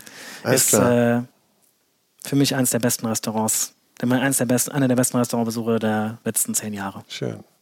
Weil jetzt mich einfach komplett, komplett abgeholt hat. Ja. Die haben, sie haben verstanden, was wir wollen, wir haben verstanden, was sie machen. Hinder, würde ich sagen. War ein Match. ja, und ich bin tatsächlich auch doll gespannt aufs äh, Ernst. Da bin ich jetzt im Ende November. Bin ja. ich im, mit meinem Winzerkollegen aus der Pfalz. Ah ja, da. cool. Genau. Sehr schön. Weil der dann noch eine Vorstellung hat und dann meinte, wollen wir nicht zusammen dahin gehen? Und ich so, ja, ich bin dabei. Let's go. Ja. Sehr gut. Ja. War ich auch noch nicht, muss ich auch noch, muss ich auch noch schaffen. Bis also, 24. es wirkt. Ja, genau, es wirkt. Ja. Marianus, her herzlichen Dank. Ich habe zu danken. Äh, es war mal wieder ein wunderbarer Talk mit wir dir. Wir haben nicht über das Cheese Match geredet, hast du gemerkt? Haben wir ganz ausgespart. Da müssen wir nochmal extra machen. Ne? Ja, Aber ich hole mir, äh, ah, heute schaffe ich es glaube ich nicht. Oder muss ich? Jetzt habe ich es gesagt, ne? 18 Ach, Uhr. Wir sind ja da. Ja. Montag bis Freitag, weiß Bescheid. Danke Nein, dir. Sehr gerne. Tschüss. Und ich sage herzlichen Dank fürs Zuhören. Schön, dass du bei dieser Episode dabei warst. Ich freue mich natürlich, wenn du den Podcast bewertest, likest, abonnierst und uns dein Feedback schickst. Und darüber hinaus ist es natürlich mir eine große Freude zu erwähnen, dass auch diese Podcast-Episode präsentiert wurde von der große Restaurant und Hotelguide. Ein Guide für Gäste mit Informationen und Inspiration, für Menschen mit Leidenschaft für kulinarischen Genuss.